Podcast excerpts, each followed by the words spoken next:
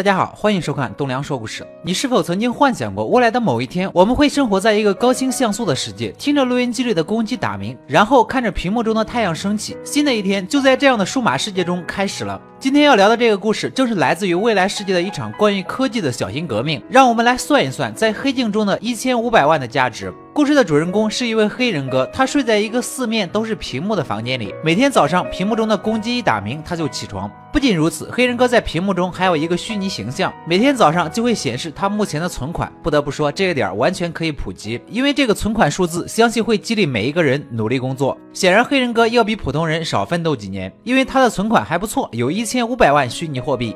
黑人哥起床了，洗漱过后换上一身便利的运动服，就坐到电梯来到办公室。那么，在未来世界的人们做着什么样的工作呢？显然，在未来的世界中，人力劳动被机器替代之后，就没有什么工作是人类可以胜任的了。机器的存在感取代了人类，所以像黑人哥这样的市民就要在办公室骑单车，将动能转化为能源，供城市中的机器使用。所以，黑人哥的生活非常的单调，他只要来到办公室踩单车就行了。办公室的单车有一个大屏幕，上面能够显示黑人哥的虚拟形象和余额。你可以在骑单车的时候选择电视节目，只不过收费比较高。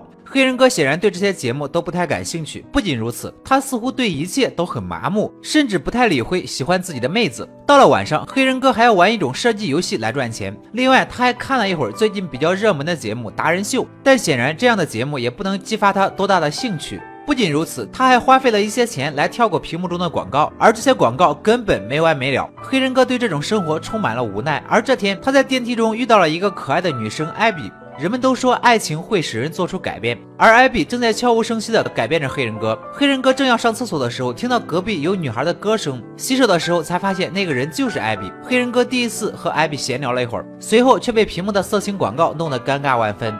他们开始有了交集，而黑人哥的生活也渐渐变得不再乏味。他开始和艾比眉目传情，晚上会躺在床上哼着艾比唱的那首歌。两人在水果贩卖机前交换了名字，算是正式认识对方了。黑人哥夸赞艾比的歌声，弄得艾比很不好意思。于是他顺水推舟，鼓励艾比应该去参加达人秀，他一定会有不凡的成绩。但是艾比和黑人哥一样，高额的门票使他望而却步。但黑人哥是个有钱人呀，门票要一千两百万，而黑人哥有一千五百万。为了鼓励艾比，他表示愿意出门票让艾比去参加达人秀。这让艾比有些受宠若惊。原来黑人哥的钱都是去世的哥哥留下的。他觉得艾比的歌声拯救了他。在这令人窒息的虚拟世界中，只有艾比的歌声是真实而美好的。艾比犹豫再三，终于答应了。回到房间的黑人哥买下了门票，即使那张门票突然涨价到了一千五百万，这几乎花光了他所有的钱，但他心甘情愿将这门票送给了艾比。这天，艾比强压着内心的紧张，和黑人哥来到了达人秀的后台，那里有许多准备自己才艺的人。此时，工作人员指示邀请长相可人的艾比先上台，这引得其他人非常不满。上台前的艾比录了一段登场广告词，并且被逼着喝了一杯润喉的饮料，走上了舞台。达人秀的舞台上，观众都是虚拟形象，只有评委是真人。艾比站在聚光灯下，鼓起勇气唱起了那首歌，出乎意料的征服了许多人。但评委认为，艾比的歌声仅仅只能征服男性观众，而非女性观众，所以建议他到色情产业工作。后台的黑人哥被这一幕震惊了，冲动的想要带走艾比，却被人赶走了。艾比受到现场所有人的怂恿，迷迷糊糊的答应了，却没想到这一句话将会使他万劫不复。